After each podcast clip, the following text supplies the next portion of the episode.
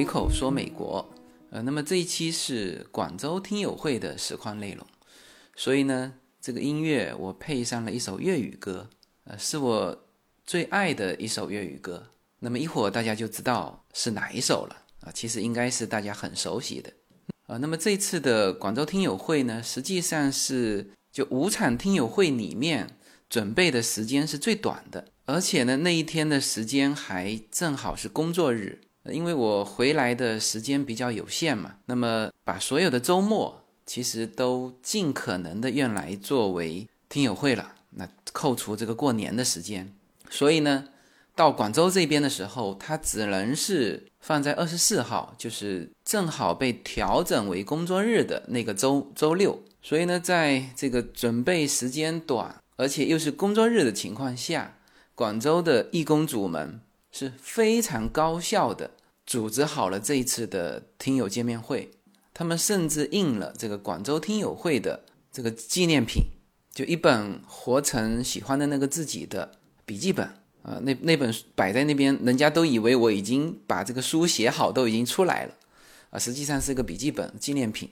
嗯，那么更让我感慨的是，广州义工组里面最重要的这几个组织者。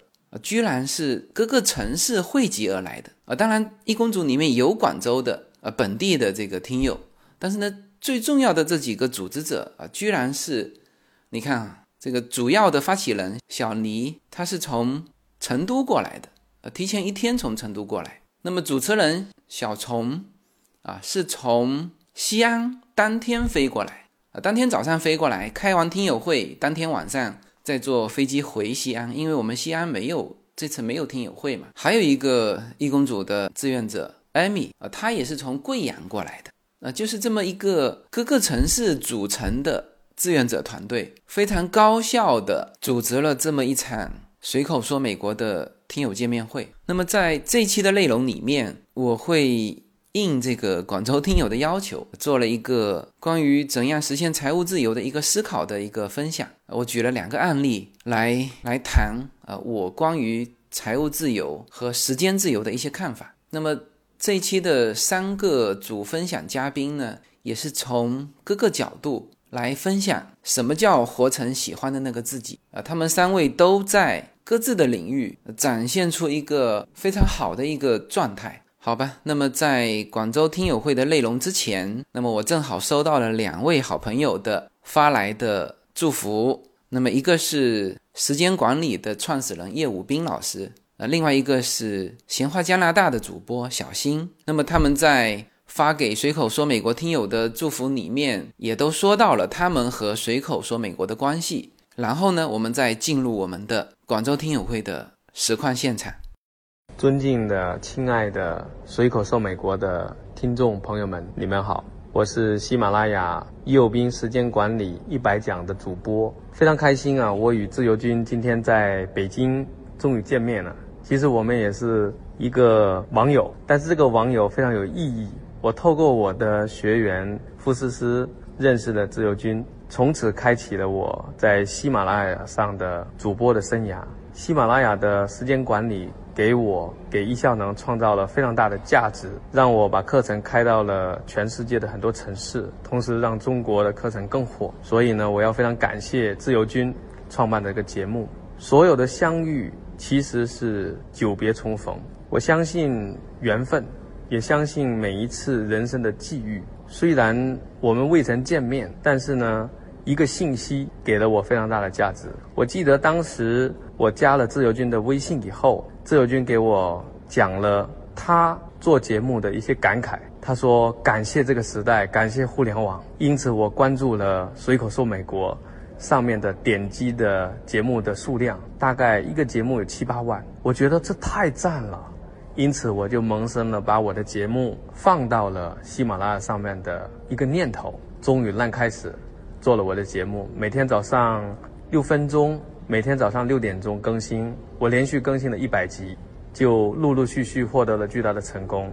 到目前为止，我的节目已经突破一亿的点播量，有一千四百万人听过我的节目。所以，我借大家的掌声来感谢自由军，也期待将来有机会，我可以把这份感谢透过节目，透过自由军的系统来奉献给更多的人。也祝愿我们所有人，我们的人生能过得更高效率，同时能够享受人生的自由。祝大家的生命灿烂如花，也祝愿自由军在中国的听友会越办越好。谢谢大家，有机会我们再聚。谢谢。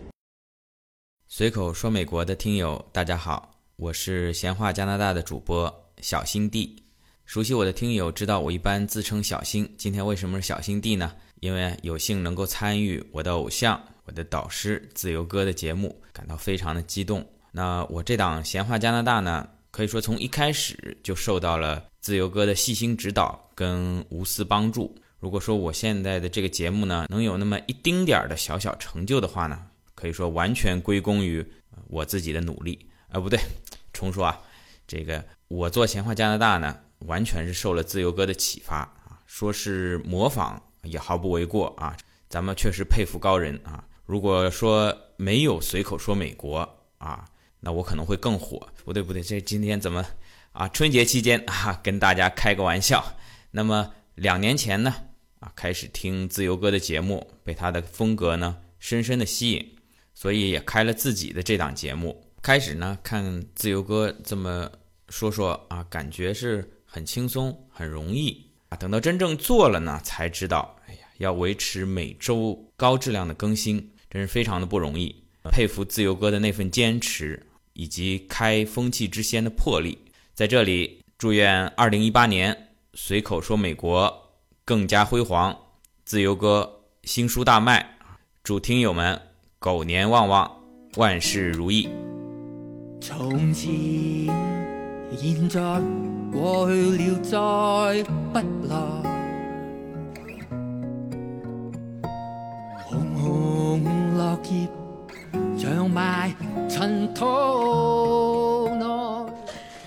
啊，我们这个线下的活动，广州的会场现在开始啊！我是各位听友好，自由君好，我是咱们这次线下活动的主持人，我是小虫。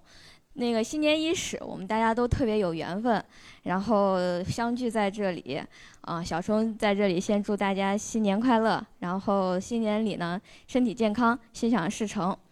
嗯，自由军呢多次也说过呢，我们大家呢就像无数个小的自由军一样，因神奇的互联网，因相似的世界观，我们而连接。从前几期的那个听友会的节目中，我们可能很多人也都有听有那个听节目，说是，嗯，好多人发现哦，别人说出来的观点怎么和自己的观点都差不多一样。我想说这话的人，可能是肯定是心里是非常欢喜，因为呃，我们存在这么样的一个群体，这么样的一些人，呃，大家见面之后心照不宣，像是认识了好多老朋友一样。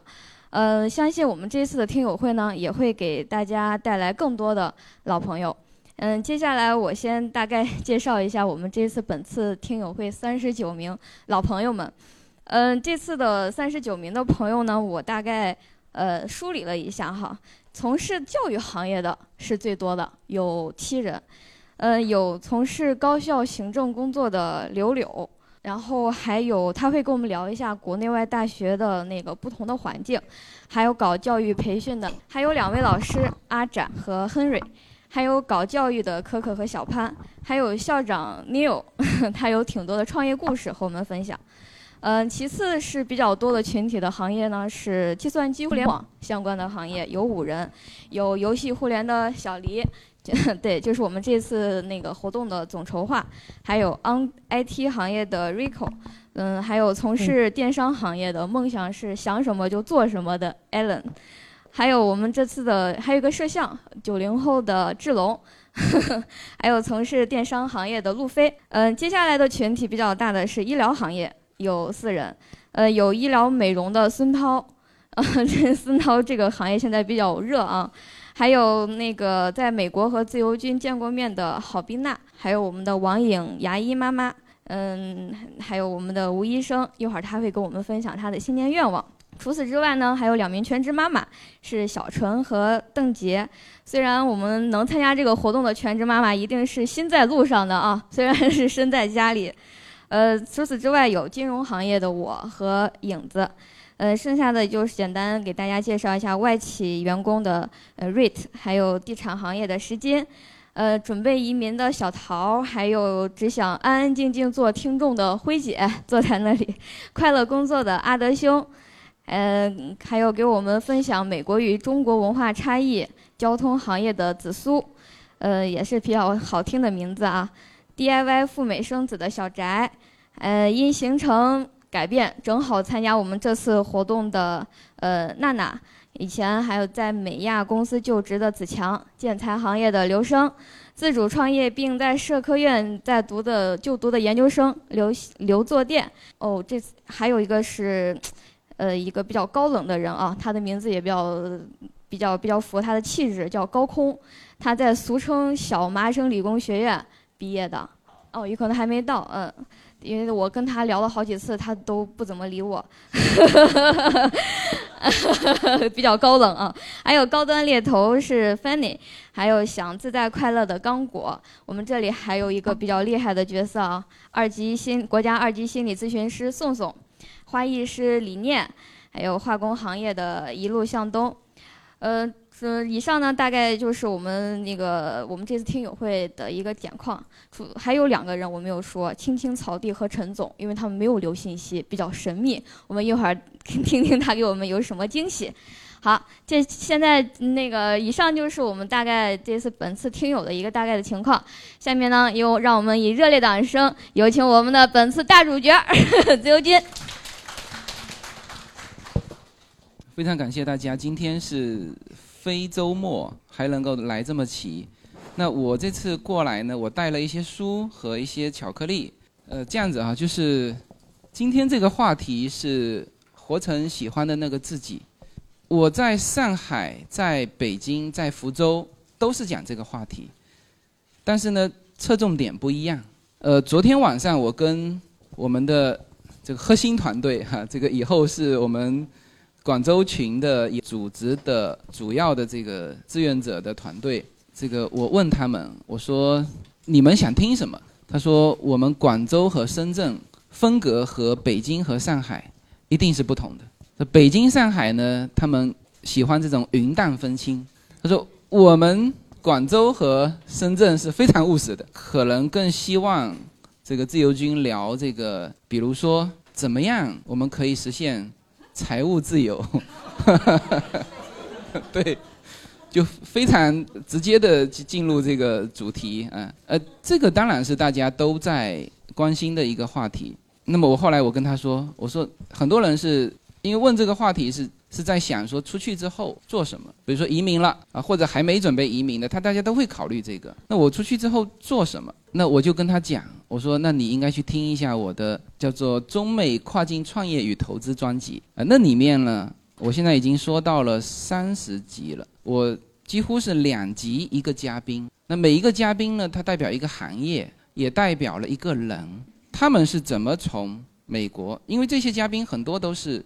也是在那边四年五年啊，比如说亚米网的周游，他创业也才四年，就我到的时候他才开始做亚米网，现在已经是全美最大的一个零售的，呃，就是零食中国的零食在美国的一个一个网站。那么再比如说，有一些人是把美国的东西卖回中国，他做美国的这个坚果，他卖回中国。那么在那个上面呢，就有很多种，就是怎么在美国。寻找机会，怎么立足吧？就是做这个跨境的商业上的一些事情。就是说，今天我想花三十分钟来说，就回答大家的这个问题啊，怎怎么在美国做什么，或者怎么实现财务自由？我想花三十分钟，但三十分钟是不可能去谈具体的个人的这种例子或者是途径的。我我只能是根据我自己的一些感受，我总结一些一些经验，希望说能够。分享给大家，也一起探讨吧。那么，首先我们说财务自由。那么，财务自由有没有人定义过什么叫财务自由？有没有人想过这个什么叫做财务自由？比如说，啊，有人说财务自由是，就是说我赚的钱已经足够多了，我可以不再赚钱，我也够花，啊，这这是一种，这是财务自由认为的一种。但事实上，我的听友当中很多。他的钱已经是足够花了。就像上海听友会里面第一个讲的那，他算了一下，他每年花不了多少钱。所以这个财务自由的定义并不完整。说我我不需要再赚钱了，那你不需要再赚钱，你干什么呢？是吧？很多人到了美国之后，他其实国内的那个投资收入呃足够 cover 美国的十到十二万美金。你去美国去算一下，我昨天还在跟这个跟跟跟他们几个说，我说你们去美国算一下，每年花多少钱？十到十二万美金，在美国已经过得很好了。当然，在中国可能不止这个钱。所以我觉得财务自由引申下来啊，应该是时间自由啊。比如说，我不需要这种每天去过这个朝九晚五的打卡的日子。就这个可能更更现实一点啊，你不然的话，财务自由怎么怎么怎么界定呢？你说 A 财务自由了，B 财务没自由，那说不定 B 赚的比 A 还多，是吧？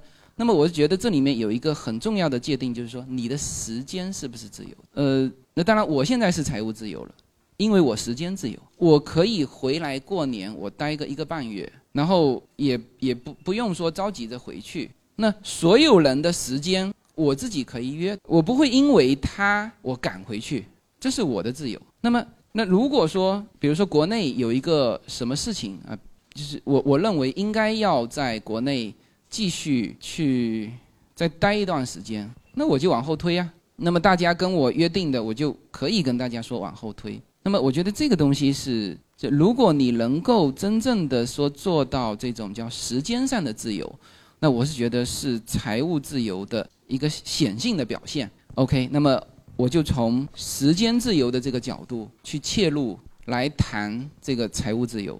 我说两个我在福州和和两个朋友交流的这个内容吧。有一些东西就是要在呃充分时间交流的情况之下才有办法去展开来聊。那么第一个啊，其实他们的例子也都很很经典哈，就是跟现在的这个。很多人是这个这个例子是一样的。第一个是我原来的一个同事，他现在是呃一家集团公司的 HR，就是人力总监。他已经做到，因为他那家公司是非常非常大的，大概三千到五千人吧。HR 的这个领域已经做到头了。那么现在当然老板还会对他委以重任啊，希望他能够做更多的事情。但他自己苦恼的是什么呢？就是说。他永远是在帮别人实现目标嘛，这是一方面；还有一方面，他也担心说，因为他看着前一任的 HR，啊，那个人可能五十岁了，呃，现在慢慢慢慢的跟不上这个时代了，那么就会在这个公司里的这个位置会逐步的呃往下调整，那么他就散了嘛，是吧？那么他也担心说他自己到了五十岁之后会有这种的问题，啊，这是他的。这个担心，但是他又想不出有什么方法去去改善这些。其实每一个人都会有这种的呃焦虑。呃，我给他的建议是这样的：我说你从现在开始啊，无论老板给你多少钱，无论他对你把你捧得多高，你呢八个小时啊工作的这八个小时给公司，那这没办法，人家花了钱买你的时间，OK？过了这个八个小时。剩下的时间，如果你可以挤出来的话，你要干一件什么事情？把你这二十几年的这个积累的这个这个经验啊，把它梳理出来。因为他现在也有在帮我们 MBA 的其他的同学的公司做一些咨询，啊，那这个当然都是免费的嘛，是吧？但是一个公司一个模板，case by case，是吧？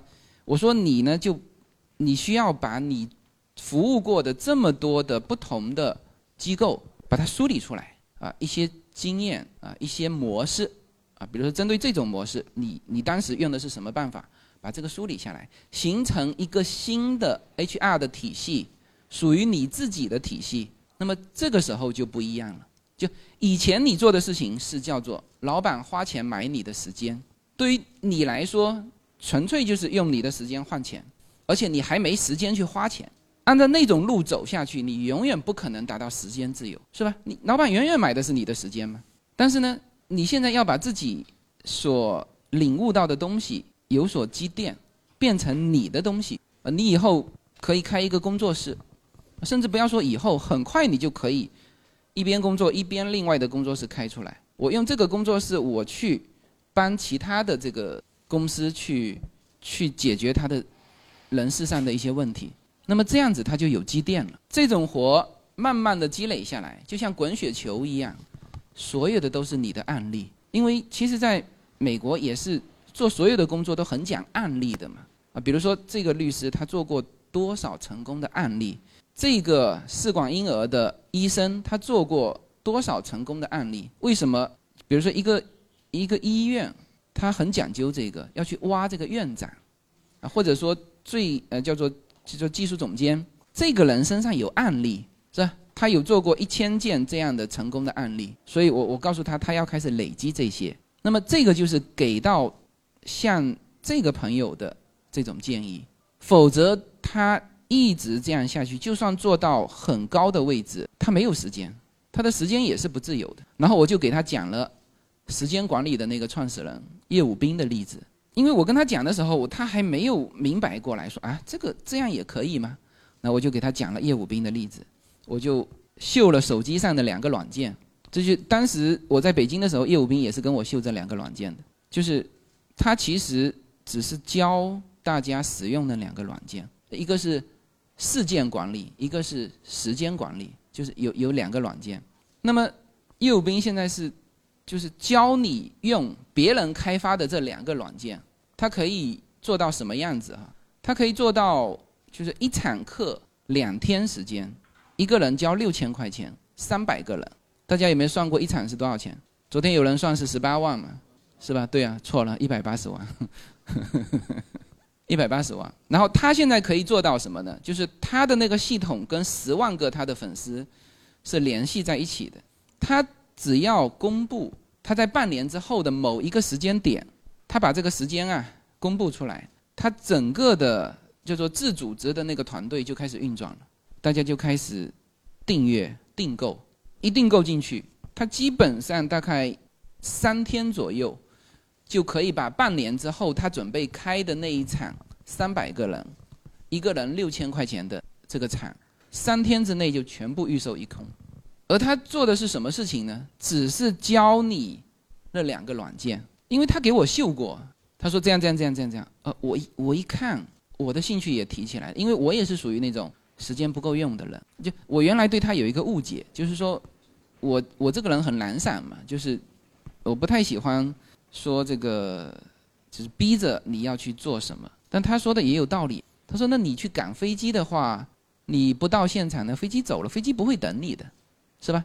它的作用就是要把什么呢？就是把你七个小时该干的事情，可能可以在五个小时解解决，然后空出两个小时去锻炼。它其实是一整套的生活习惯导给你啊，通过一个具体的刚需两个软件，那反正。说白了就是他教给你这两个软件，他现在的销售额是一个亿，全中国的教育体系他排第二，就是能够做到这样。那我说你也可以啊，我跟我那个 HR 的同学，呃，这个同事说，我说你也可以啊，就关键是你现在思想有没有转变过来，还是说你继续的用你的时间去换钱？那么这个是第一个案例，我想这个案例对大家。一直问说：“哎，我怎么实现财务自由？可能有一些启发。就是你现在在做的事情，到底是继续说赚更多的钱，还是说去慢慢的不以这种叫做时间换钱的方式？因为我们当时，我昨天在聊这个话题的时候，我有说到一点，我说我当时在一零年的时候，我有一天我就发现什么，就是说我工作赚的钱和我投资赚的钱。”我投资赚的钱已经三倍于我工作赚的钱，这个时候我就敢于任性。什么叫任性？那时候也还没辞职，因为我们可以有一个过渡嘛，就是我我不以工作上的东西作为最重要的啊，包括那些大股东，这个对我也是比较有意见，我无所谓，说你要有这个东西作为支撑。但是呢，这个东西我是不是叫工作和非工作？我后来，我后来，呃，就是工作和投资。我后来想了一想，不是，也不能这么区分。就是，我觉得这个区分的界限是，你是在用你生命的时间去换钱，这是一部分；还有一部分是，你在用你的时间去给自己做一个积积累积淀，这是两个不同的东西。当你另外一个东西的成就，我们也不提说是具体的金额，呃，当然具体的金额是比较可以量化的指标，但是当你这一块的成就超过那一块的时候，你其实慢慢的就敢于做一去做一个转型，否则你怎么转？比如说原来这这这个，我为什么不太建议说那些公务员去做移民？比如说有个一官半职的，他已经习惯了，他生活都已经习惯了这种，那么他如果移民出去，他就很难去克服那个过度的东西，就因为他原来的习惯一直是叫做这个叫做时间换钱嘛，那他一下子去考虑说。我怎么去实现这是财务自由？他一下子没有办法转过来，所以首先转过来的应该是观念。这个是呃第一个故事哈。那么第二个故事也是一个蛮经典的，是我另外一个朋友，他在福建做广告公司，应该呃他是福建做的最大的广告公司，十年前就已经是最大的了。那么这几年呢，他也很苦恼，他苦恼什么呢？就是销售额还是稳定的嘛。一般这种传统行业这几年倒不会出现断崖式的，就都还很稳定。但是呢，它的利润在缩减，而且他看到了什么呢？看到了它的未来，就它的未来一定是慢慢慢慢，最后会到平衡点以下嘛？是不是？人员工的薪资在提高，而且员工越来越难管理，毛利在减少，他他他看得到他的未来，就是很快的就会过几年之后就会到了。平衡点以下，他看得到他的痛苦，所以他这几年也在非常努力。呃，我记得从我全家移民出去之前，他就在做这种努力，到处去呃这边试探一下，这个项目做做不行不行，然后换另外一个项目做做不行。对于这种大的形式，我们没有办法去改变它的，就是什么形式呢？叫做国进民退嘛。呃，我不知道广州这边会不会这样，但是一。在北京跟上海，大家都感觉得很明显，就是国有企业越做越好。昨天，昨天还有一个我的听友给我打电话，他是江西赣州的，但是他在江西赣州肯定是，呃，不能说首富，首富是你的那个朋友哈，啊，山西山西，OK，那反正他也是属于做得很好的，做得很好。他给我打电话，他说，他说他现在也是非常的。有危机感啊，就国进民退的厉害嘛？就他的项目以前是直接，他现在直接拿不到项目，要从国有企业手上接项目，竞标的中标的都是国有企业，然后国有企业再倒一手给到他，他就觉得很郁闷。啊，当然他现在他也算是我们随口说美国的很忠实的一个听友，然后他说他那天点了一一桌菜，拉了另外一个这个就是比他。背景还好的一个大企业家，就两个人点了一桌菜，然后放我们随口说美国的那个北京听友会的录音，听了三个小时。真的，他就这样。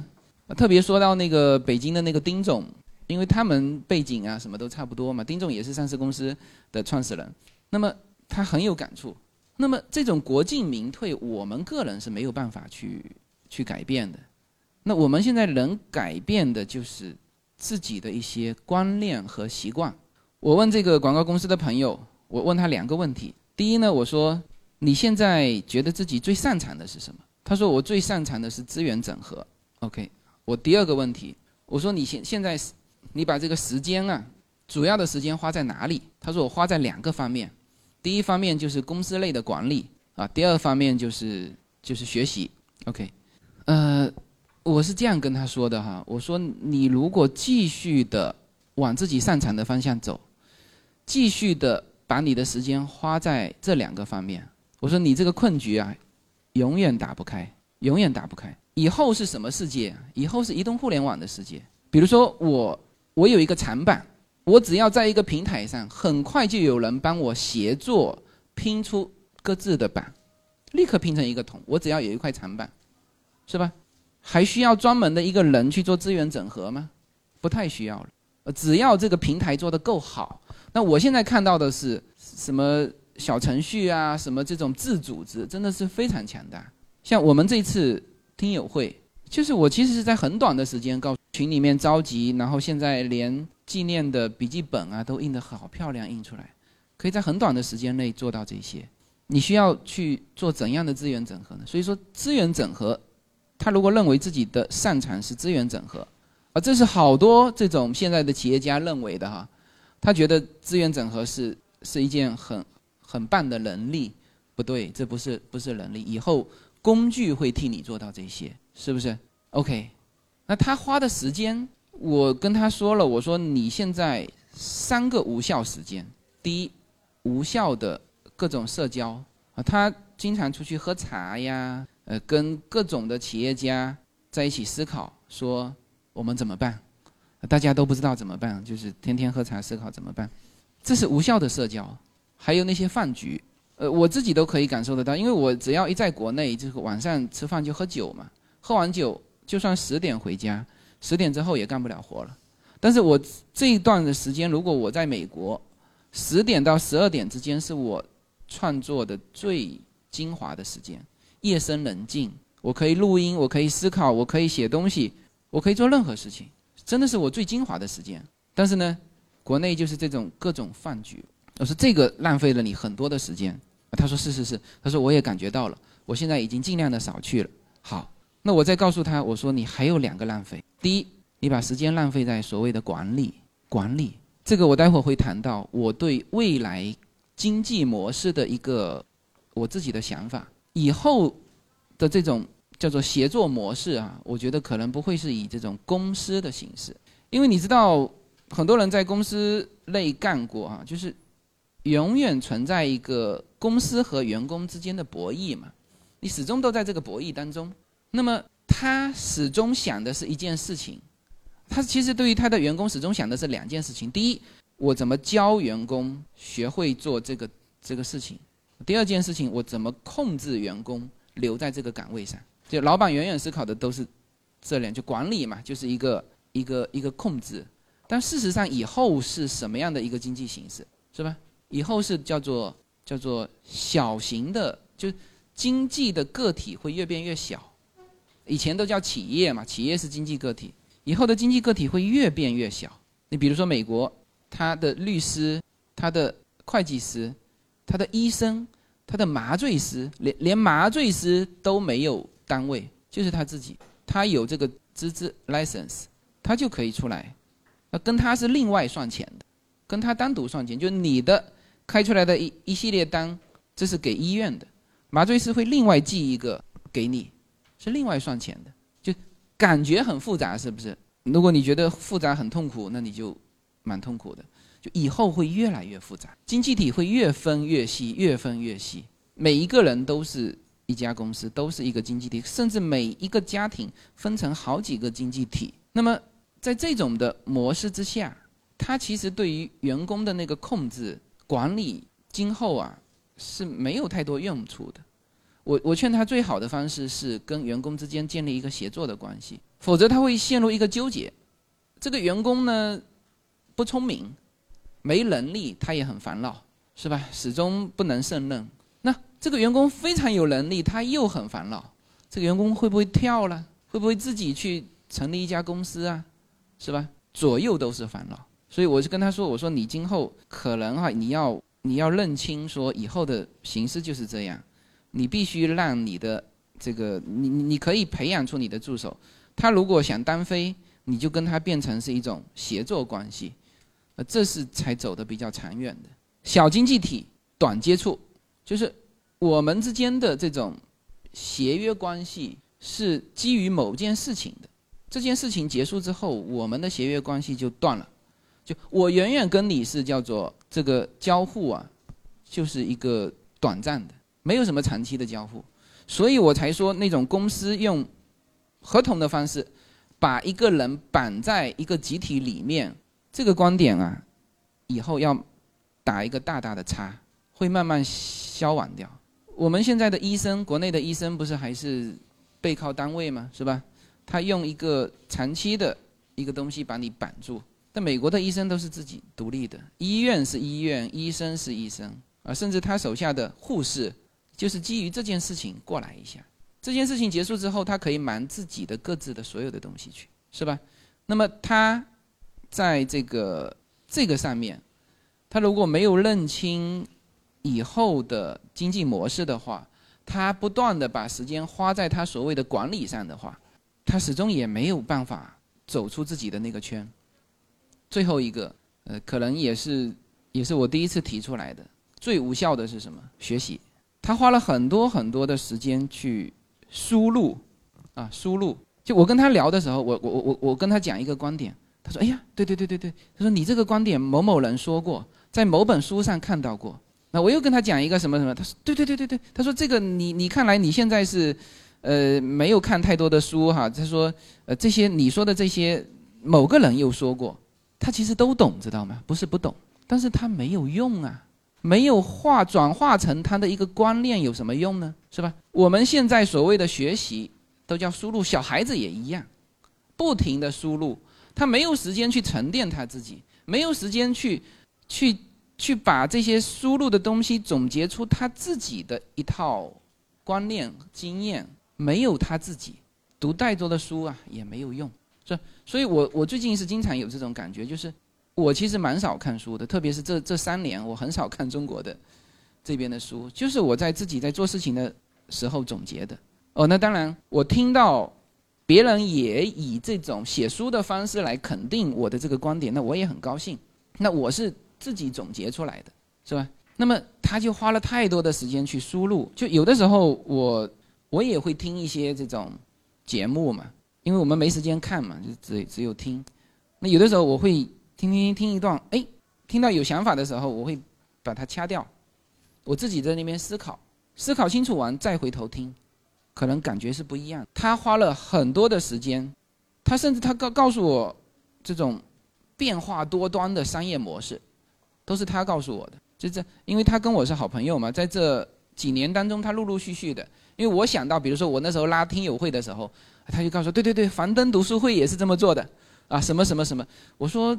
我其实不 care 别人怎么做，我就是自己，大家有了，我自己感觉我可以做这个事情了，我就做，是吧？所以我们每个人也是一样，所以我才说那个就是罗胖提出的这个终身学习，就大家要辩证思考，就对于他来说，他就是你买他的付费产品嘛，是不是？就是你终身学习，就是说他的意思是告诉你说，你终身。都要买他的 学习的这些课程，明白吗？是这个意思。但是你呢？我是觉得自己沉淀和思考的时间要有，所以这三个都是他的无效时间：无效的社交、无效的工作、无效的学习啊。他如果能够先把这个这个满满杯的这个这个酒啊，我昨天打了一个比方，就是我们昨天正好喝红葡萄酒嘛，就以后的这个世界啊。是变化非常快的，新的东西、旧的东西呢，旧的酒也发馊的很快，也也也变质很快，很快就不能用了嘛。我们旧的知识是不是很快就不能用了？新的东西会大量的出来，所以你的这个杯子里面如果满满装的是以前的酒，那么另外一个人的杯子里面是空的，这个时候谁有优势呢？是空杯的那个人有优势。就算给你加酒，人家看你的酒是满的，上帝也不会加给你。上帝会加给那些杯子是空着的人，他有时间去学习，有时间去抓机会，有时间去思考。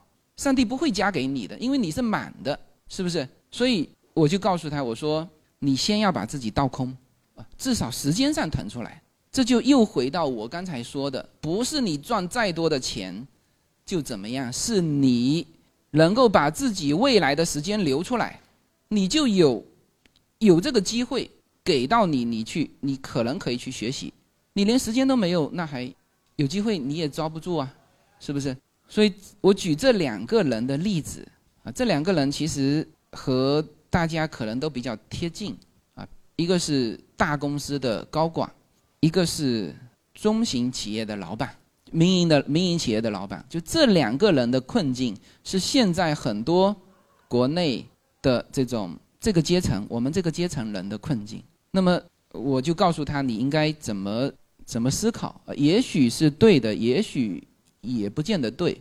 只是说你有没有这么思考过。所以呢，这是我今天呢和大家分享的主要的内容，就是说怎么样活成一个喜欢的自己，绝对不不能只只喊口号，你要知道自己该怎么做。听了很多东西，学了很多东西，完转化成自己的行动啊。那么怎么转化成自己的行动？在这个过程当中，还会遇到什么样的困难？这个内容我会放在深圳听，我会说，好吧？那么今天应该三十分钟到了哈，就给大家分享这些。好好，谢谢。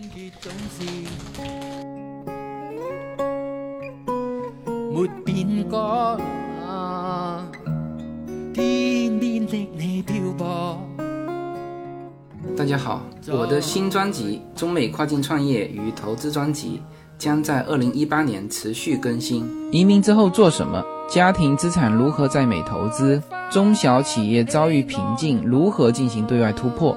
这些话题是这个专辑希望和大家探讨的话题。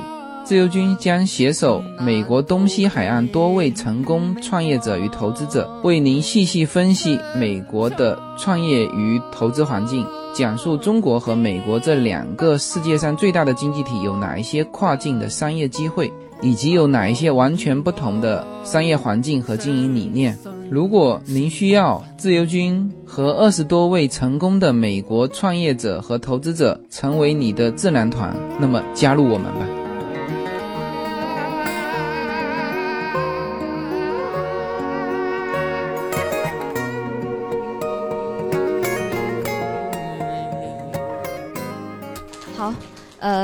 感谢自由军给我们这么精彩的分享。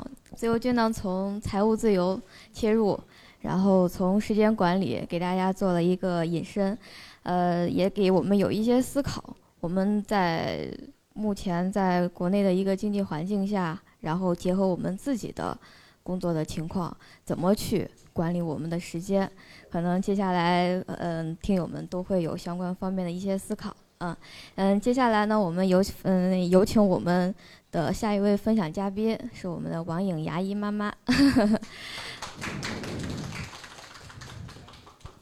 嗯，刚才我想插一句，就在播的时候，就是嗯，怎么才能把那个嗯知道的知识和理念转化为行动？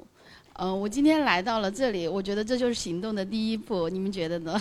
就是嗯，因为我觉得有些东西，你可能头脑层面和呃行动方面，它其实这个跨的不是一座山那么那么高，可能其实是很一步步要走到那里。但是我们来到了自由军的这个现场，其实就是来感受嗯他给我们带来的这种呃思考的力量。嗯嗯，借着这个自由军的这个活成喜欢的。那个自己呢？我来介绍一下我的要讲的内容，就是成为最好的那个自己。然后我的工作是帮助孩子长成那个最好的自己，最喜欢的那个自己。啊，我先做一下自我介绍，我是中山大学附属口腔医院的一名牙科医生，我主要从事的就是小朋友的早期矫正。嗯，在这个行业从事了十六年，还有一些 title 就是上面有写。呃，我主要分三个方面来分享，就是首先讲一下，呃，因为大家讲到自由军，随口说美国都会要提一下美国，然后我再提一下我跟自由军这个节目的渊源，然后呃，因为前段我在我们的一个行业年会上做过一场演讲，是关于人文，就是做怎么活成喜欢的那个自己，我的自己的一点体会，最后再想一下我的专业是怎么帮助孩子长成最好的自己。啊，这个是在二零一一年，也就是七年前，我当时有一个机会在日本做访问学者，去夏威夷，嗯，做参加一个专业的 AAO，也就是美国正畸牙医协会，然后在美国的恐龙湾，我潜游了这个整个湾，我来回游了一个遍，那个时候比现在要轻二十多斤，所以还可能穿比基尼。呃，然后这个是二零一五年，我带着我女儿，就是我跟另外一个妈妈，我们两个妈妈带着两个孩子，两个女孩，然后我们游了美国东部和加拿大，在那边访了就是这些什么宾大、哥大、耶鲁、呃柯迪斯，这个是朗朗的这个音乐学院，就是带孩子去名校游。嗯，这个是我去年去就是洛杉矶的那个嗯格林菲斯，就是那个拉拉 land 里面的那个取景的地方。嗯，所以呢，我就在讲，嗯，作为一个专业的牙医，我会思考我们要怎么获得幸福的能力，因为我们其实活着，其实包括我们的孩子的教育，其实都是为了让他有一个幸福的能力，所以我们就要先成为喜欢的那个自己。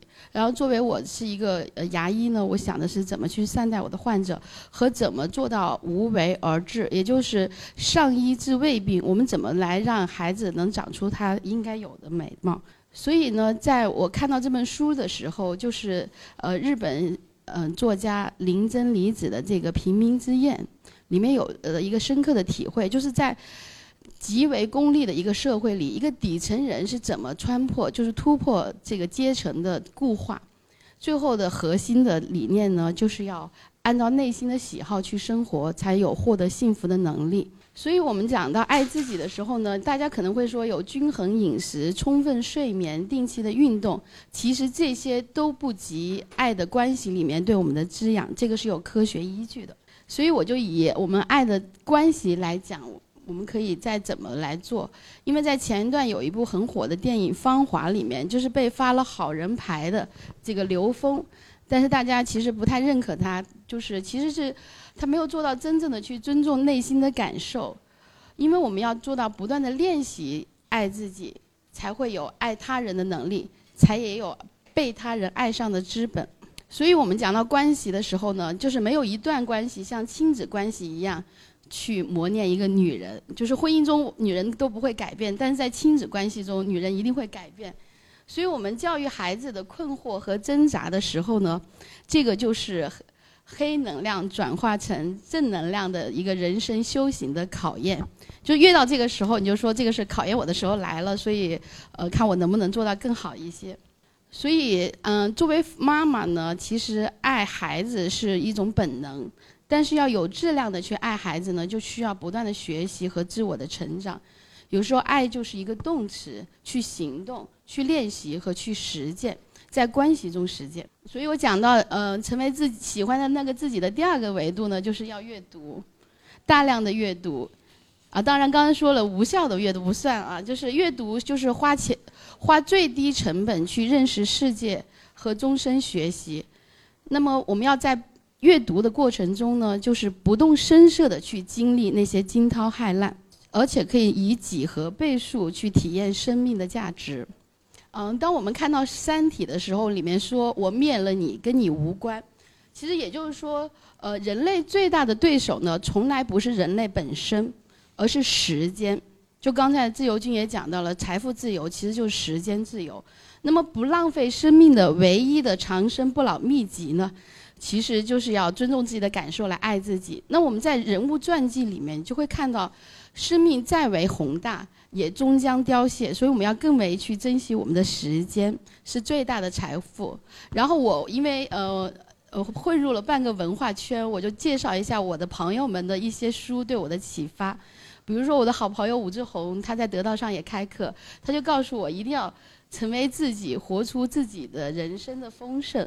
那我的另外一个朋友，他是一个粉丝超三百万，然后融资在三个亿以上的一个中年女作家。她告诉我们，一定要心存善意，不用人心去做生意。然后最近有一个好朋友的书刚刚上市，也是嗯成了销售冠军。他就说我们在喝了那么多的鸡汤，为什么过不好人生？其实就是因为鸡汤里面只有开始和结果，没有认知的这个过程。只有认知迭代，才可以有选择，并且为我们的选择去负责任。然后，这是我另外一个好朋友，就是呃叫李雪，她是一个亲子的呃专栏，然后呃畅销作家。她告诉我们，父母的境界呢分三个层次。呃，第一层的境界就是爱，让孩子感受到爱和不说教。那么这样的话呢，还可以培养一个天才。如果让孩子感受到爱，但很多说教呢，就给孩子很多限制。嗯，然后如果给孩子感觉不到爱，然后他有很多说教，这样就限制了整个孩子生命的呃施展。然后还有就是我去年跟呃吴晓波一起去一个西藏做了一场就是义工，呃，所以在他的这本书《激荡三十》里面，我们也会看到，就是说只有经得起岁月沉淀的公司，才能真正的生存下来。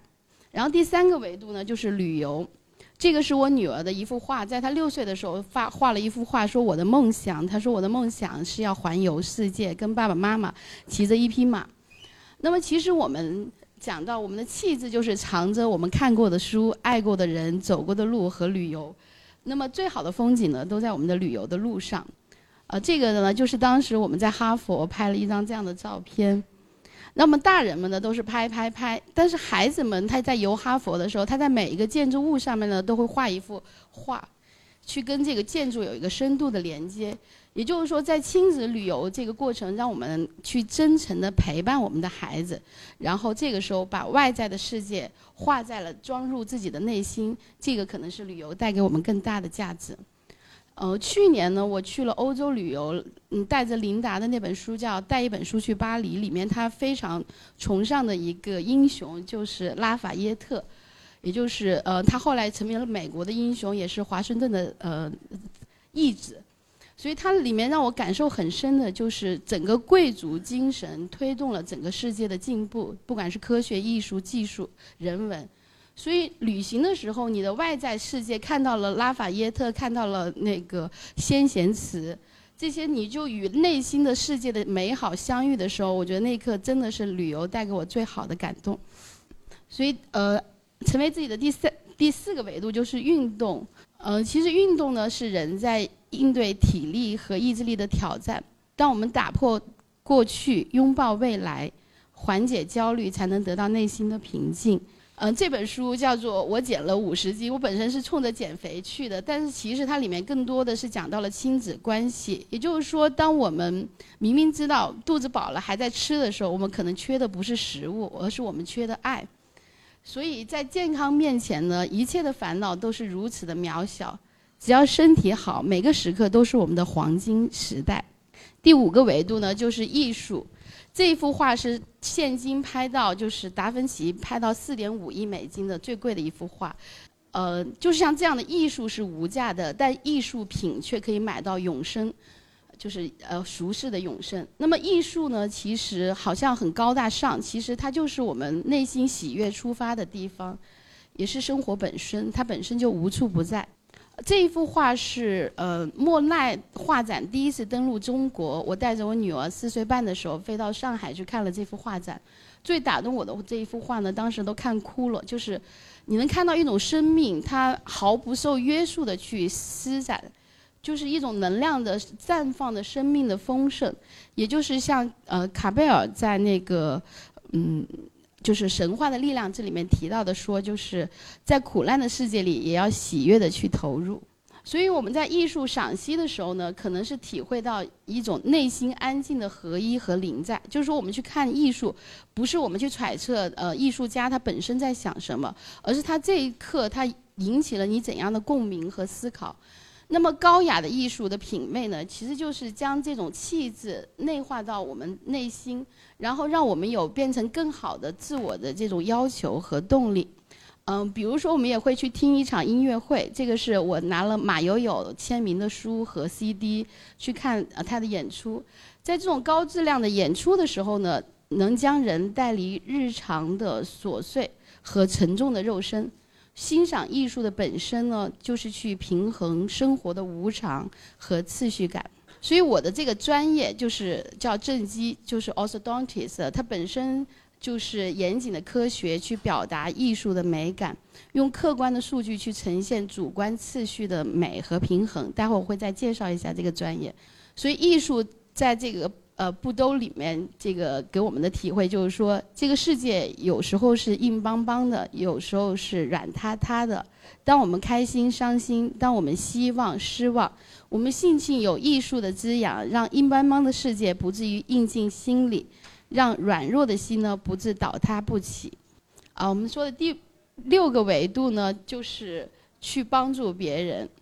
据说帮助别人去做慈善的时候呢，是可以提高人的多巴胺的分泌，会让人愉悦。比如说，绿色呃鸦片是呃高尔夫，白色鸦片就是滑雪。我，然后我也爱上滑雪，也爱上就是这口帮助人的慈善的这个红色鸦片。呃，据说有一个例子，就是说在死海里呢，因为没有流动，所以在死海里是没有生物、没有生机。在加勒比海呢，因为它与大洋连接，却生机盎然。其实我们的财富也是有进有出，出可以去帮助到更多的人的时候，它会更有生机。啊，因为我我我特意讲快一点，我怕耽误大家的时间。啊，那我就嗯讲到这里，谢谢大家。看有什么？没有什么能够阻挡你对自由的向往。人生是一趟旅程，精彩的是沿途的风景。大家好，二零一八年我将继续和大家相遇在随口说美国。这个专辑的播出时间是北京时间的周五下午，每周一期，不见不散。那么大家除了听我的音频节目之外，也欢迎大家登录我的微信公众号，公众号的名字是无限空间。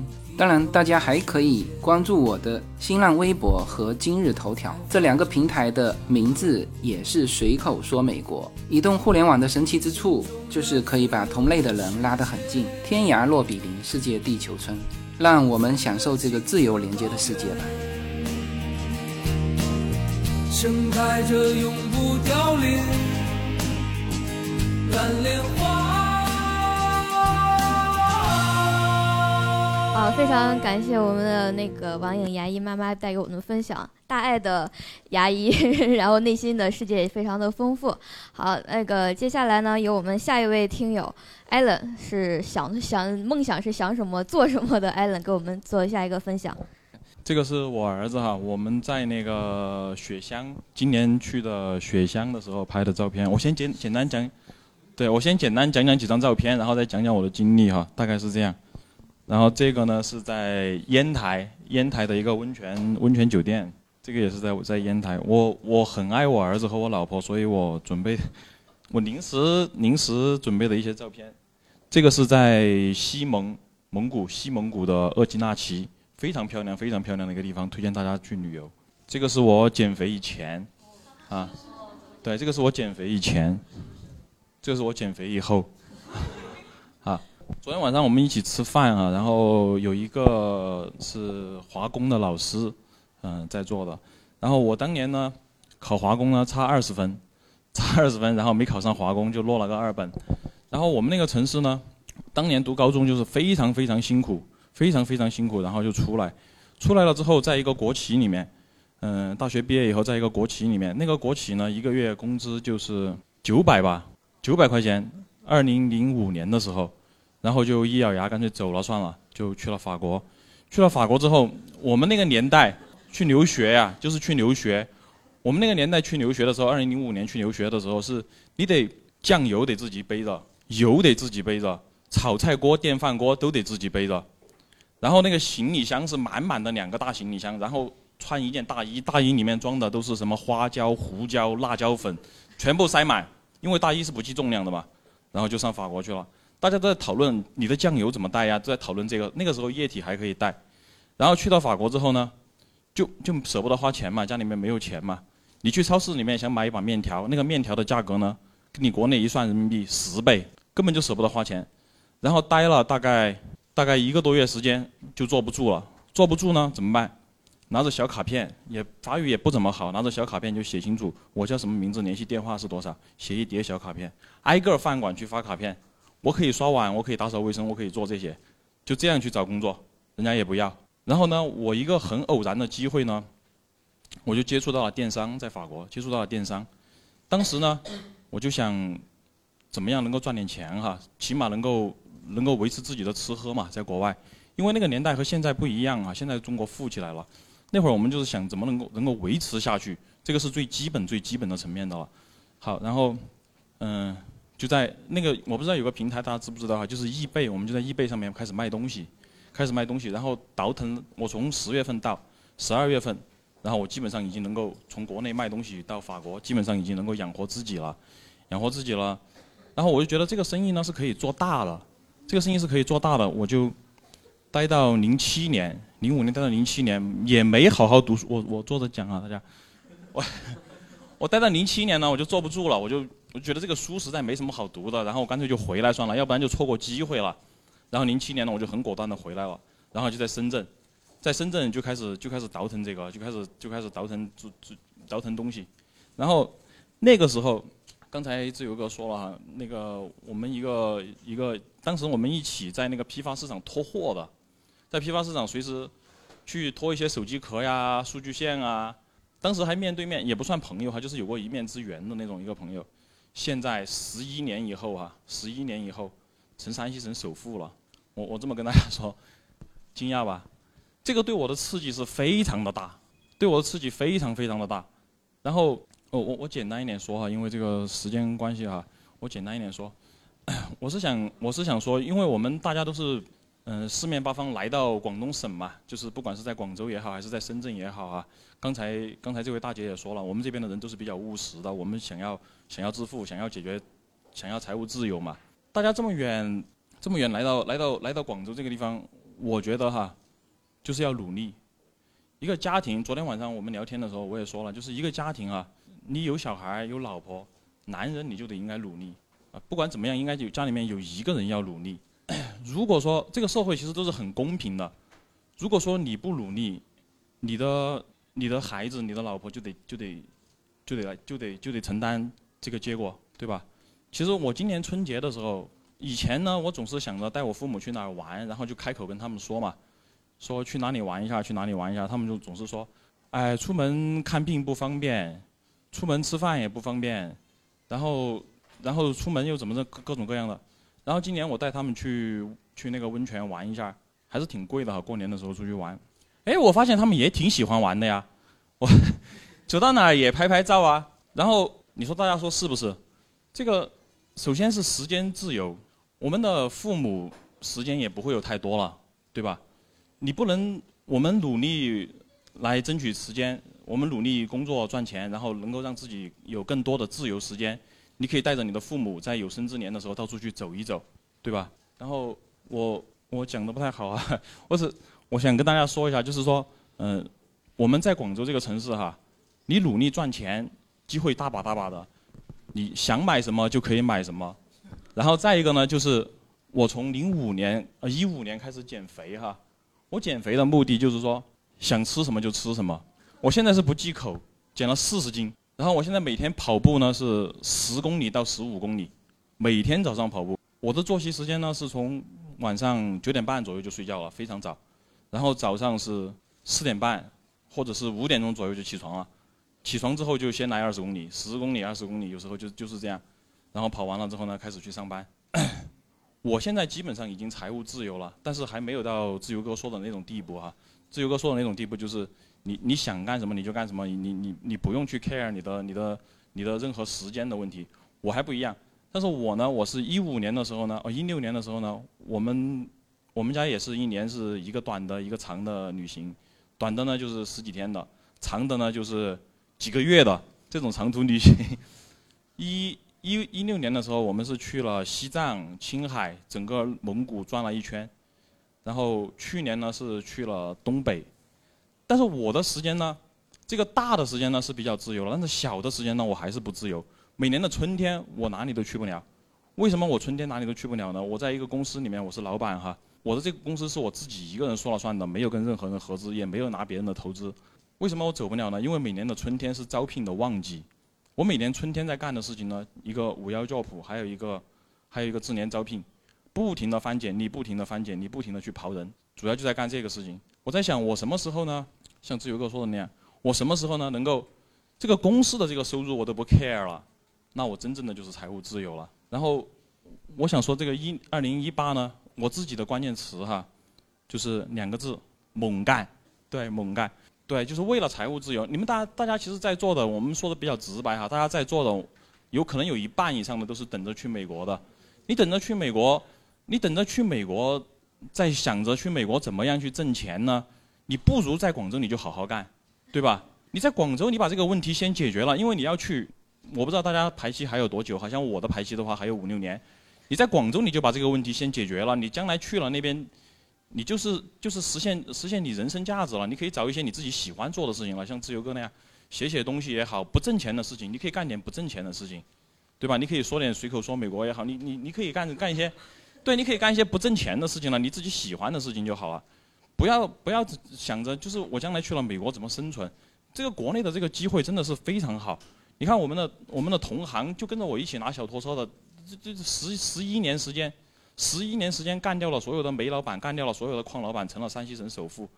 我我这个事情我我还在百度上核实了一下，确实没错，跨境通。因为我之前是看吴晓波推的一篇文章，说那个山西省首富是跨境通，我我我也没有核实。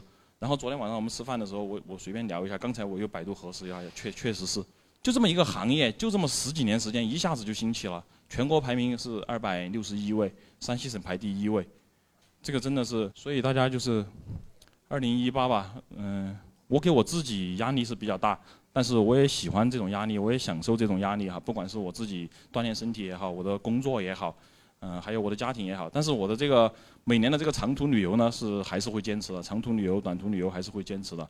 我今年的长途旅游呢，估计是在三个月左右。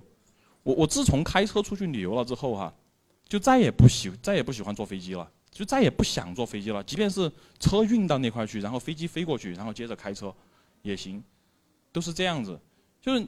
你一旦享受过这种这种过程了之后，就就不再想。因为我去美国去了几次，也是自己开车。去到美国就租个车，就到到处自己开车了。我去找自由哥的时候，也是从从从那个从旧金山一直开车开到开到洛杉矶去找他，活成自己喜欢的那个自己吧。首先你要要自由，要有时间，要自由，你才能够活成你喜欢的那个自己。好，谢谢大家。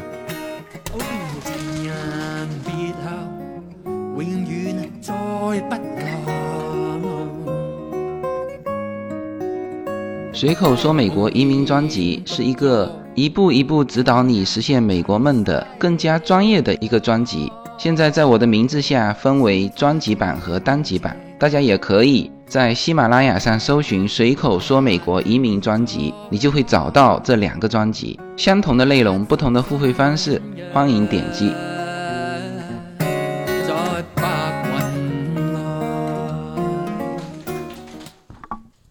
好，我们欢迎下一位呃听友分享，Neil。可以传屏吗？呃，大家好，我叫你有秀。嗯，然后嗯，昨天一直在问这边的。啊，小伙伴问我们这个主题应该聊一些什么事情，分享什么？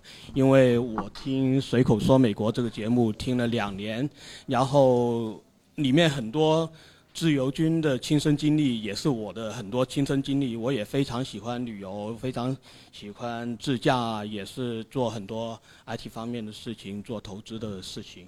那。我们要贴近这个主题了，去聊美国了，还是聊全球经济了，还是去聊玩呢？吃喝玩乐了，聊什么？我一直没想法。到这刚才二十分钟前，我的 PPT 才刚写完，在里面很凌乱。实际上是我在学校里面给学生忽悠他们的一一个 PPT 改过来的一个事情。啊，那我们真的是随口说中国，随口说世界吧。今天我们主题是活成喜欢的那个自己，然后我自己定义了自己是一个专业玩家，游戏人生，呃，但是我不玩游戏，我是完全不懂游戏，顶多只会玩 Super Mario、超级玛丽、奥这种这种级别，这种吃鸡啊，这种呃呃什么 LOL 啊，也是上个月去网吧去专门学人家玩的。在旁后面看看了人家玩两个小时，啊，那我叫肖嘉欣，呃，New Seal，呃，这个是我的一些标签。我是一个爱发白日梦、极客贪玩、持续的创作者，非常的神经病，然后很感性的一个理工男。我喜看喜欢看那种呃村上春树，但是又是一个理工男，呃，比较复杂的九型人格。比较分裂一点，嗯，然后这次过来的目的呢，也是希望认识到相同价值观的朋友，呃，寻找失散世界各地可以共同成长的小伙伴。呃，那我从我的专业玩家这个方向开始说起。那我的职业是一个产品经理，实际上也是一个校长，也是一个设计师。那我为了做一件产品，我会。到全球去找我想要的那种技术，在日本、台湾，我找到了这种 IP 制造与传播的这种技术，就是怎样把一个品牌，怎样把一个一个知识点怎样传播出去这样的一个概念。然后在欧洲呢，我找到了这个巴黎的时尚，还有 STEAM 的创新教育。在德国，我学习到了这个工业四点零的创作、自行车文化，呃，然后还有工业设计。然后在美国，我每年都会去 CES 去参展或者去呃呃找一些新的合作伙伴或者买一些新的好玩的东西。然后在那里看到了全球最先进的一些消费者的呃技术。然后在那里很多的大学，我在呃 UC UCB 学习到了快速成型个性化制造这个技术。然后，STEAM 创新教育也是很强。然后还有在硅谷学习到了区块链、AI、机器人等等方面的技术。那我一直在全球这样跑，学了很多这种黑科技的技术。然后到最后，我把它融汇在一起，创作了很多艺术品呀、呃科黑科技产品呀，还有一些教育产品。那待会可以说一下。那呃，因为今天是随口说美国嘛，那肯定跟美国相关主题。那德国那种就不说了，因为德国跟美国的这种文化差异，我跟德国人会吵一天，可以啊。嗯呃，因为我之前制作的时候，我有请几个德国的宝马的工程师跟我一起去合作，去创作一些产品，所以他们一直说我的作风太过美国人的作风了，他看不惯。美德国人看不惯我的作风，但是我后来也跟德国人，呃，这种工程师吵了很久，说他们这种做法会拖垮我们很多中国的企业。那这也不展开说，我们可以线下继续聊。对比很多中美对比的感觉，我觉得现在在硅谷很多华人会回流，因为好像整个硅谷慢慢被挖空一样。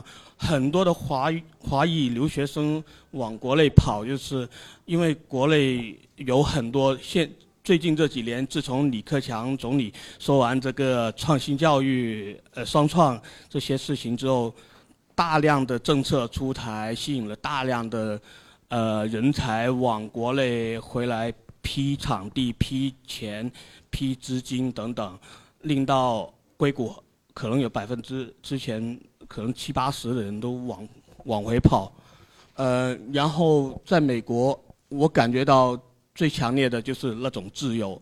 当你看着自由女神像，感受到那种在空气里面的自由。那我举一个很随意的例子，就是我在马蹄湾，呃，马蹄湾是所有的应该说，呃，美国很多国家公园都没有这种围栏。你在很危险的地方，没人告诉你掉下去会死，他是完全没有围栏告诉你这里很危险。那我们在张家界可以看到很多很安全的地方都会保护你，甚至还有人看住说不能走过去，这也很危险。那但是在马蹄湾、在大峡谷这些地方，你随便一跳就可以跳下去了。那我只是从这个角度去说一下，美国这个自由是。真的从精神上的一种自由去看，他他从这种感觉上让让你自己知道你可以跳，这是你的自由，但生命是你自己的。那我觉得国内非常的急躁跟很焦虑。那例如说我们很很喜欢抢，那昨天我从香港回来也给几个大妈过关的时候。把我逼开了，他们抢着过关，呃，抢着去拿行李，抢着去上车，抢着下车。坐飞机的时候也，即使坐到最后一位，也要第一个冲到最前面，抢着下飞机。实际上大家都要等那个车，大大家都要等摆渡车，啊，实际上都要等嘛。刚才自由军也提到了这个地方，我觉得也是。我们太多事忙了，我们有 KTV，甚至我们的零碎时间给大部分的这些企业挖掘挖掘我们的零碎时间。我们连站在大街上去等女朋友去买衣服的时间，也要用五分钟去唱一首 KTV，进那个 去夹一个娃娃机，啊，我们还要玩跳一跳，是吧？我们几秒钟的时间，几分钟的时间，半小时、一分钟的时间都。被所有的这些零碎的消遣的娱乐产品挖挖得一一干二净。那我举一个例子，就是在我在呃 San Francisco 那个卡铺，卡铺就是他会给一块钱就可以坐人家的车，呃，跟着他的车到进进城的一个一种一种交通工具吧。应该说，他那个高速路只能够呃三个人才能走那条线。如果不够三个人，只有司机一个人呢，他是不能够走那条线，查到要重罚的。那所以他就会有很多这种卡铺，会去让车主去接陌生人，让他给一两块钱，随意的给钱，那就可以多搭两个人一起去走。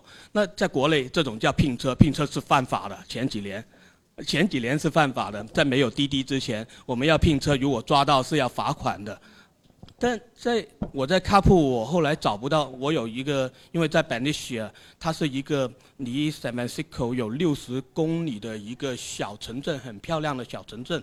其实它是加州的首府，在一百多年前是加州的首府。后来因为太小了，人口只有几万人，我在那里找不到其中一个卡普，我找了一个非洲，哎，一个黑人的女性。呃，我一开始还看不出来她是男性还是女性，我还叫了她一声 “Sir”，Could you please？然后她也很很大方的跟我跟我说她是女的，我我实在不好意思。然后她搭了我二十公里去另外一个一个城市里面找下一个卡铺，因为本尼雪那个卡铺她不知道在哪里，她跑到了他自己最熟悉的那个卡铺那里去，让我上卡铺。那其实实际上他直接帮我搭我去 San Francisco 更好了，我觉得说笑了这个。那我就觉得呃，当时我就最大的震撼就是他们是不是闲的没事可做啊？怎么这么有时间？你随意一个陌生人问一下他那个地点在哪里，他就可以开车搭你去二十公里以外的一个地方送你去那里，而且还不知道你身份是不是坏人，还嗯，我们是不可想象的。啊！但是自由军刚才这样说，可能大家就可能知道了。他们很多，他们没有这么多诱惑。他们实际上平常很多时间去做运动，去周末去旅旅游陪家人。他们实际上时间还是可以压缩出来的，非常有弹弹性，可以做很多自己喜欢做的事情。他们也很乐于助人，所以他们可以去。当然，他们油价也很便宜了。啊，是我们一半了，呃，所以他们可以去做这种事情。那所以我个人的价值观呢，我是奉行美式办事风格，但是我做生意了，我是抓住中国人口红利。嗯，然后我说一下我的一个成长经历，就是我毕业之后呢，呃，我是在呃汇丰银行 （Private Banking） 私人银行里面做产品开发。那呃，它有几个所谓的全球最复杂的金融产品的 IT 部分的设计，也是我去做这个 system 的 design 的。在汇丰，我学习了很多他们全球的这种视野跟这种做事的方式，非常的规范。始终他们是有一百六十多年历史的一家银行，但是他们也非常的保守，不会做一些太太大跳跃的一些事情。嗯，所以。在我在汇丰一干就，呃，我还没毕业，我大四的时候，上学期就已经到汇丰里面工作了，所以呃，我也只只为一家企业打过工，所以嗯，打了七年，就有了七七年之痒，所以拿了几个专利之后，就几个小伙伴出来，在二零一零年左右，我们成立了自己的 3D 打印公司。呃，二零一零年我们应该是全国前几家做 3D 打印的企业，应该大家接触也是二零一五年左右才接触三，才听过 3D 打印，但是我们是很早就已经接触这方面的事情。那这是我设计的一些产品，这是给英特尔设计的一些机器人，在《唐人街探案》里面有，啊，就是最后在跳舞那个机器人，啊，这是全球第一台 3D 复印机。那后来我做这种产品做多了之后，发现我们在国内很难找到人才，呃，他们估计是我的表达能力有问题，或者说实在是很难找到。呃，我发现这种人才奇缺，那我就开始做这个培训。那我觉得这种先进的技术是需要传播出去，让更加多人去接触到。所以我就开始做这种职业培训，大学生的产学研实训基地，然后创新创客教育这方面的事情。这个是我的一个科技馆，呃，这个是响应政府的内蒙古政府的号召，我们在呼和浩特成立了一家呃六千五平米的一家呃科技展示基地，那现在还在正常运作中。那这是一些实验室的一些产品，那。中间这几年的成长，在做教育跟做产品的其中，我的女儿出事了，然后我作为一一个父亲，我突然间也发现我是有点感情的，然后我就为我女儿设计了一套系统，去保护她正常的一种安全。那我设计了全球第一台这个儿童智能自行车，这台自行车是可以正常平衡，不会掉到地上，那可以让她在四个小时。以内可以学会自行车怎样去骑，因为它是可以平衡、可以调节平衡度的。然后上面有一大堆的感应器，可以随时侦测到他有没有给车撞，他骑得好不好，他的骑行的习惯好不好，还可以通知旁边的人不要靠得太近，啊，走远一点，啊啊，他转弯的时候有左右灯的提醒等等。然后这个产品也拿了很多红点奖呀。德国的 IF 啊，呃，中国的中国好设计啊，工业设计奖杯一大堆的，呃，这是我给他设计的一款手机，叫做守护守护天使，现在改了。那它可以随时侦测我女儿的一个脸部表情，如果她高兴的时候，我希望去 catch catch 捕捉到她每一刻每一刻很精彩的一瞬间，她可能开心不开心在乎。可能失恋的，可能很开，呃，可能很，呃，对我，我女儿有男朋友了，他会全自动的去捕捉这精彩的一瞬间，然后上传到我们云端，然后等到某一天六一节或者我女儿生日的时候，把它推送给我女儿或者推送给我以后我们的一些客人，让他重新是呃回顾这一年以来发生的事情。那这是给他设计的一整套系统，呃，我里面有一套系统很好玩，是我女儿完全不知道的，我可以远程去监听，啊，啊，这个不要让 我女儿知道，现在她是不知道的，啊，这个是。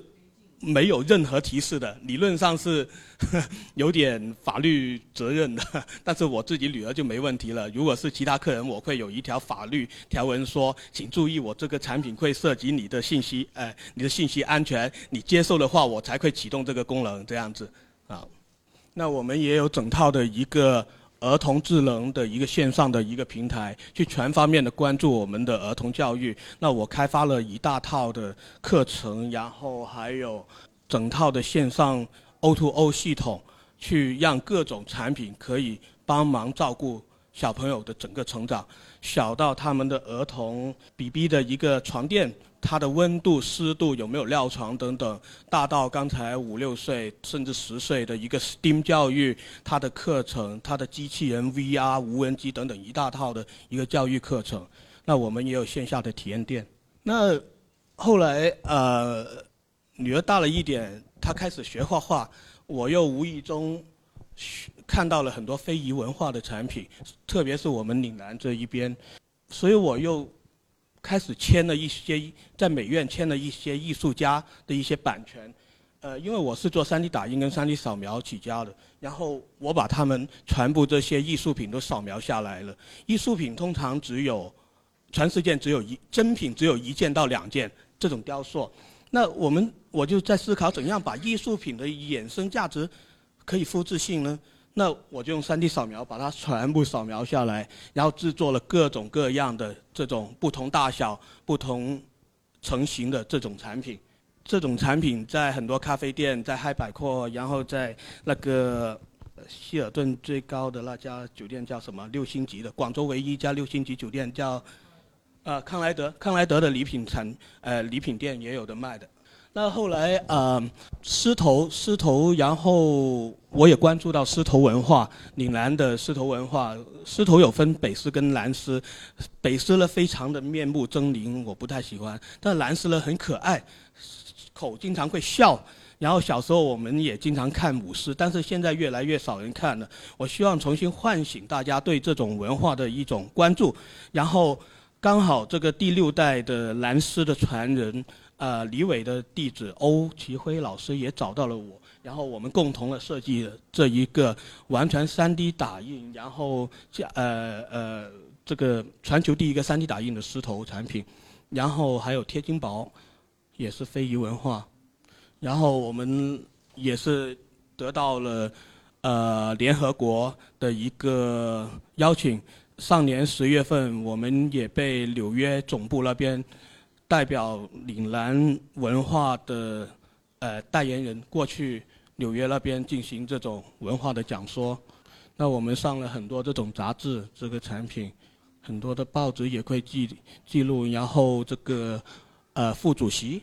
也有参观我们的产品，啊，然后这两位就大家熟悉一点了，啊，那我们也是代表太极禅，也也这个狮头也是太极强的太极禅的吉祥物，呃，还有赵志林，赵志林就是功夫里面那个那个铁线传那个传人，他是红全球红船的一个主席，然后他呃我们的狮头也是作为这个呃吉祥物。那呃，所以我之前一直做的事情就是一个更加类似于一个专业玩家。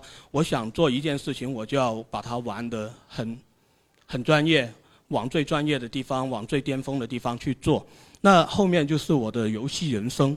在创业的过程中，我面应该大家做生意跟成长的过程中都会面对这一堆的这些问题。那这个故事也跟自由军有点关系。我每次开车，我都是听随口说美国，但是刚好今天呢，我没有听，我听了高晓松，然后我就睡着了。对，九月份毁了，呃，我还在，还夜自拍了，啊，自己从后面爬出来。是从这次事故之后，我就每次开车我都听随口说美国，我不够胆。再去听，呃，开车的时候我不听高晓松了，我就只有一次听高晓松，我就出现这个事情了。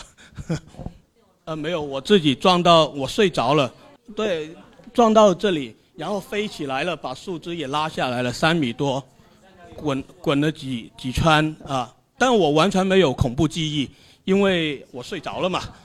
然后后来是这个里面的安全系统叫我，他说肖先生，呃，我。我检测到你有严重的事故，啊，你千万别动，呃，我们立即已经派警车，然后这个救护车过来，然后我看到中间拼命在冒烟，不动才怪，立即把安全带拆出来，倒着从后，因为所有门窗已经锁死了，呃，他叫我别动嘛，理论上真的应该别动的，因为我骨头实际上已经断了两根，但是现场是不知道的，我两个小时之后就一直睡了两个月不能动弹。那这个车已经毁了三千公里还不到，首保还没做，呃，呃，也跟美国有点关系，凯迪拉克，所以占一下美国的质量。如果是日本呢，我就不能坐在这里了。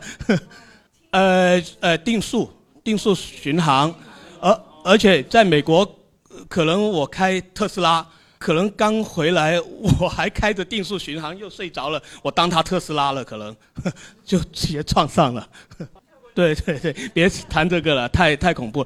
那所以这个东西也给了我两个月时间，在病床上面一直在思考人生，啊，因为完全不能动弹，我断了两根肋骨，然后只有四个手可以，呃，两个脚、两个手可以动，所以呃，什么都做不了。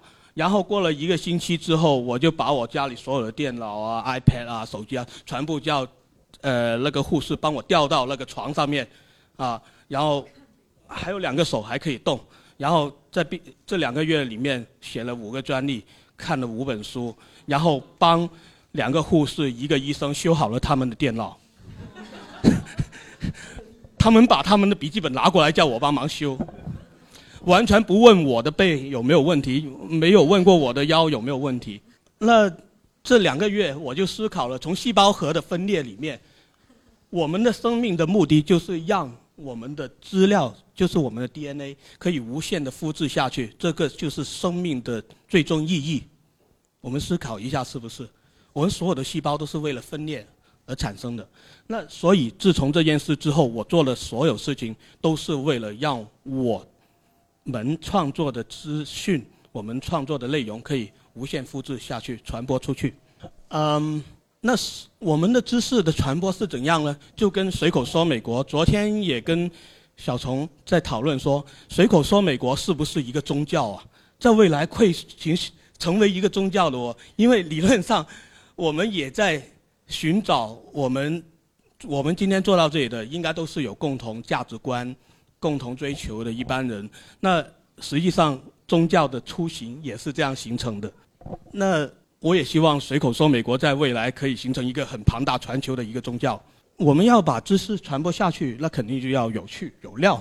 这个是罗胖，我又引啊罗胖说的有趣有料的事嘛。然后我希望大家可以相同价值追求的小伙伴一起在这个宗教 里面共同成长。那在这个过程中因祸得福，我感悟到游戏是可以把所有我做的事情，把所有大家做的事情都连接在一起的连接器。它可以连接我们的软硬件的技能，连接人心，连接，并且用游戏去传播正能量。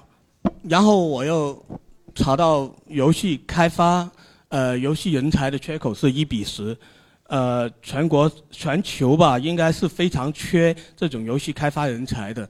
然后。我成立了另外一家公司，去专门做这种人才输出的培训，然后我们去推进了这种 idea to online to offline 这种概念。现在呃，我们公司是全中国里面最大的游戏人才培训公司之一。那这是我的研发中心，广州佛山。呃，那我的结论，我的分享也是，我们很难得从千万个金虫里面脱颖而出。我就雅俗共赏一点啊，我们应该遵从我们内心的一个呼唤，活成喜欢的那个自己。我们一起体验成长，然后为这个世界留下一点有价值、有趣的痕迹，并让其传播下去。谢谢啊。好，非常感谢我们 Neil 呃精彩的演讲，他简真的是游戏玩家、游戏人生，每一个点都可以呃就他说玩到极致，嗯。他又哪有那么多时间呢？那我们就可以回想一下刚才自由军给咱们分享的怎么去管理自己的时间。好，嗯，接下来呢，我们为大家准备了一些茶点，我们要我们先休息一小会儿啊。